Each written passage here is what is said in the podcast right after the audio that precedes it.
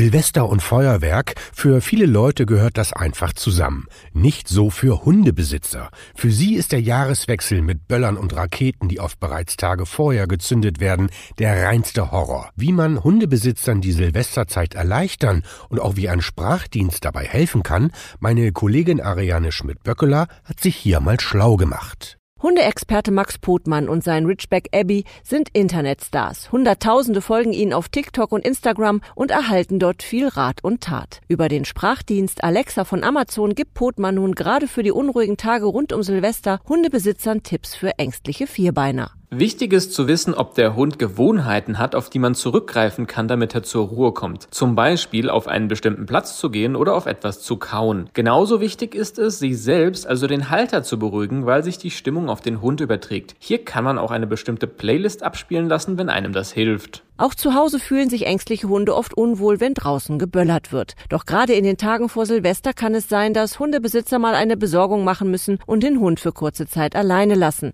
Eine schwierige Situation. Einen Gegenstand mit dem Geruch des Halters zu hinterlassen, wie ein getragenes T-Shirt, kann helfen, dem Hund Sicherheit zu vermitteln. Außerdem ist es wichtig mitzubekommen, wenn er unruhig wird. Hier kann Alexa helfen. Kunden eines Amazon Echos können über die App das Gerät so einstellen, dass es auf Hundegebell reagiert und dann weitere Aktionen folgen lassen. Sie erhalten zum Beispiel auf Wunsch eine Nachricht aufs Handy, wenn der Hund zu Hause bellt. Oder Sie können einstellen, dass bei Bällen bestimmte Musik oder Geräusche abgespielt werden, die der Hund kennt und mag. Es ist immer ratsam, möglichst viele Informationen über das Verhalten seines Hundes zu haben. Wenn ich zum Beispiel mit Hilfe von Alexa eine Nachricht auf mein Smartphone bekomme und weiß, dass mein Junghund nach 30 Minuten alleine sein anfängt nervös zu werden und zum Beispiel zu bellen, kann ich das dann in gezielter Absprache mit einem Trainer üben. Außerdem vermittelt es uns Menschen ein Gefühl von Sicherheit, wenn wir wissen, was abgeht und auch das überträgt sich auf den Hund. Wer weitere Tipps von Potmann hören möchte, fragt einfach Alexa. Alexa, wie beruhige ich meinen Hund?